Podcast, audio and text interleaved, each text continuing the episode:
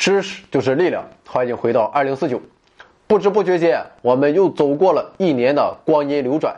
腊月二十三，灶王爷上天，小年儿来到了。我怕除夕的鞭炮声太响，所以啊，提前给大家拜个早年，祝大家新春愉快，阖家欢乐。那么小年到了，意味着什么呢？啊，意味着快放假了。很多朋友想必已经有了出游的打算，去哪呢？今天我们就为大家推荐十个自然奇观。世界那么大，就去看看吧。来一场奇景秘境的环球之旅，也不枉我们来地球走一走。首先，我们一路南下，来到印度尼西亚。那么在这里啊，有一个林贾尼火山。毫不夸张的说，这是一个微缩的天堂。整个火山口就是一个蓝宝石似的湖泊，享受着与世隔绝的清静。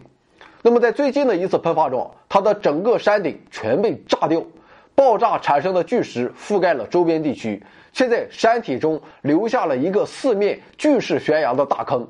随后，林贾尼火山进入了千万年的休眠，雨水啊便在这个长五公里、宽二点五公里的椭圆形大坑中积成了湖泊。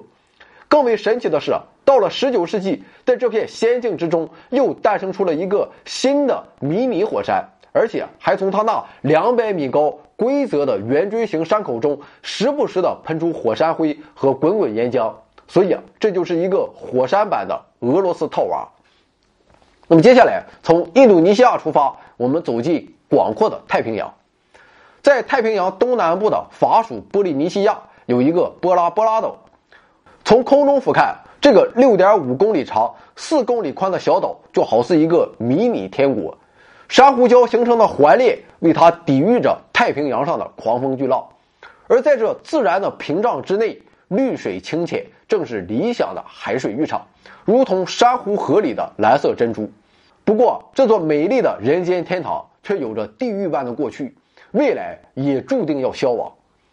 最初，这是一座在海洋深处喷发的火山，熔岩不断的凝固堆积，山口逐渐增高，终于冒出了水面。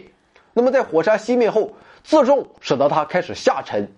由于这里汇集了有利于珊瑚生长所有的必要条件啊，比如热量、光照、清澈的海水等等，于是啊，珊瑚定居在了水下的山体之上。那么就这样，千万年的鬼斧神工造就了如今的人间仙境。不过，现在火山还处于不断的下沉中，与此同时啊，珊瑚也在不断的生长。这使得小岛得以继续留在接近海面的海水中，不过珊瑚的速度是跟不上下沉的速度的。再过个几十万年，处在珊瑚环抱中的将只剩下一潭碧水，美丽终将凋谢。那么跨过大洋，我们走进美洲大陆，在美国有一个黑岩沙漠，沙漠中有三条沸腾的水柱直冲蓝天。在感叹美景之时，你可能想不到的是。这炫目的间歇泉其实来自于一次意外事件。一八九零年，某农场主在寻找饮用水源时，不幸挖到了一片无法饮用并且滚滚发烫的地下水。那么从那以后，由地下水带到地表的矿物不断积聚，逐渐垒出了这座面貌奇特的飞来泉，突兀地矗立在平坦、洁白、干燥、贫瘠的沙漠之中。那么地质学的勘探表明。群山围绕的黑岩沙漠，其实是七千多年前最后一次冰川期结束后，某大湖蒸发所遗留下来的。而如今啊，当年的大湖只剩下满地的白色细沙，在这个群山环绕的避风港内，充当着那段历史的久远见证。那么，除了这个意外造就的间歇泉，在美国还有一个意外发现的洞穴迷宫，名字叫列楚基耶洞穴。在一八九六年以前，列楚基耶洞穴还只是新墨西哥州某山中一个默默无闻的小洞穴。不过，在一次洞穴探险中，探险家们察觉到了一股微弱的气流。那么，为了寻找气流的入口，他们便开始清理堆积在洞穴深处的石灰渣。没想到，这一找竟然找出了一个十多公里长的地下迷宫。那里啊，从地面到洞顶，全都覆盖着一丛丛雪白的结晶。这些结晶啊，是洞穴中的石灰质岩石变化而来的石膏结晶。原来，在很久很久以前，这个洞穴中灌满了水，并充斥着来自地底深处的寒流蒸汽，它们共同作用产生了硫酸。那么，当硫酸遇到石灰岩后，原先不透光的岩石就变成了石膏晶体。现在，水和寒流的蒸汽早已经在这个洞穴中完全消失，只留下了这令人叹为观止的旷世杰作。从北美沿着太平洋海岸一路向南，我们来到了南美的玻利维亚。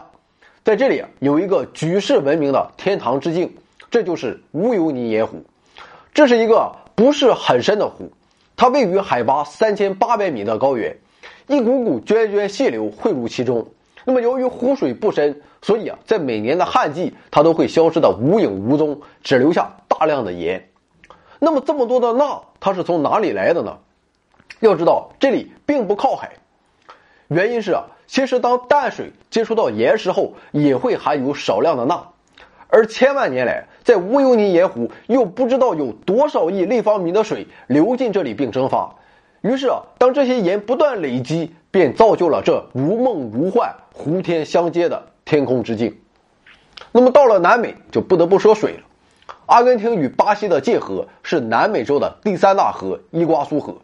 当它奔流到广阔的巴拉纳高原的边缘时，由于高原的边缘比周围地区高出了几十米，这就为瀑布的生成提供了有利的地形。于是，水流凌空一跃，便形成了世界上最为壮观的瀑布之一——伊瓜苏瀑布。瀑布总宽度达四公里，而巴拉纳高原那参差不齐的边缘，则把滚滚而下的河水撕扯成了二百七十五道小瀑布，其中最高一处落差达八十米。不知道当李白看到这九天银河之时，又会写出怎样的诗句？那么离开南美大陆，继续向东，便走进了狂野的非洲。在非洲东部的坦桑尼亚，有一处好似火星般的存在。不过这并不是陆地，而是一片水的世界。这就是坦桑尼亚的纳特龙湖。纳特龙湖不是很深，但是含盐度却非常高，甚至我们可以看到湖面上翻滚着的层层盐浪。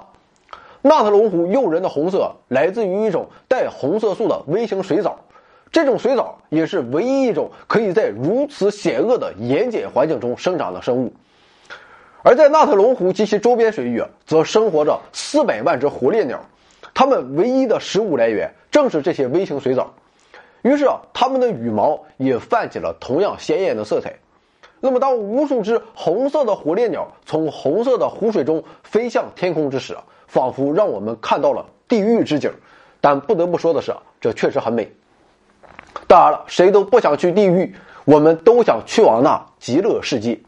也许啊，极乐世界并不遥远，越过非洲东部的莫桑比克海峡，来到马达加斯加岛上，也许你就会见到这样的极乐之地。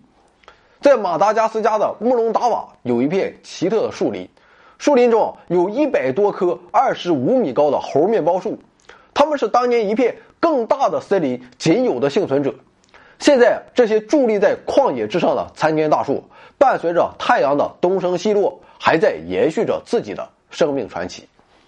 那么，从非洲一路向北到达欧洲的爱尔兰后啊，这里啊有一个神迹般的景象：四万余根石柱错落有致地堆积在海边，这就是巨人之桥。相传，这是爱尔兰和苏格兰之间一座跨海大桥的遗迹。传说这座桥由一个叫芬麦库的巨人建造，为的是到对岸去踢另一个巨人的屁股。那么，的确，在很长一段时期中，面对这些形状极其规则的石柱，人们曾无比困惑。巨人也好，凡人也罢，这些石柱总该有它的来源。一七七一年，一名法国地质学家终于找到了答案：这些石柱的创造者其实是另一个意义上的巨人啊，这就是火山。在六千万年以前，此地发生了一次火山爆发，奔腾的岩浆厚达几十米，将这个地方完全覆盖。那么，当岩浆冷却后变硬收缩，就像干裂的泥土一样，表面开裂。不过，由于岩浆层很厚，而且质地均匀，所以啊，表面的开裂就缓慢而有规则的延续到岩浆深层，形成了上下一样粗的石柱。之后，汹涌的海浪不断的侵蚀着它们。靠海越近，风化也就越严重，于是便出现了一座神奇的阶梯，诉说着地球的沧桑巨变。那么今天到最后，我们一路向东，去往我国东北部俄罗斯的勘察加半岛。可以说，地球上很难再找到比这儿更荒凉的地方了。虽然半岛上生活着三十余万人口，但都集中在首府彼得罗巴甫洛夫斯克中。而这座岛上真正的主角，则是被四十七座冰川包围着的三百多座火山。冰与火的交融，正是勘察加半岛的最大特色。那么，为什么在这个一千两百公里长的半岛上会有如此密集的火山呢？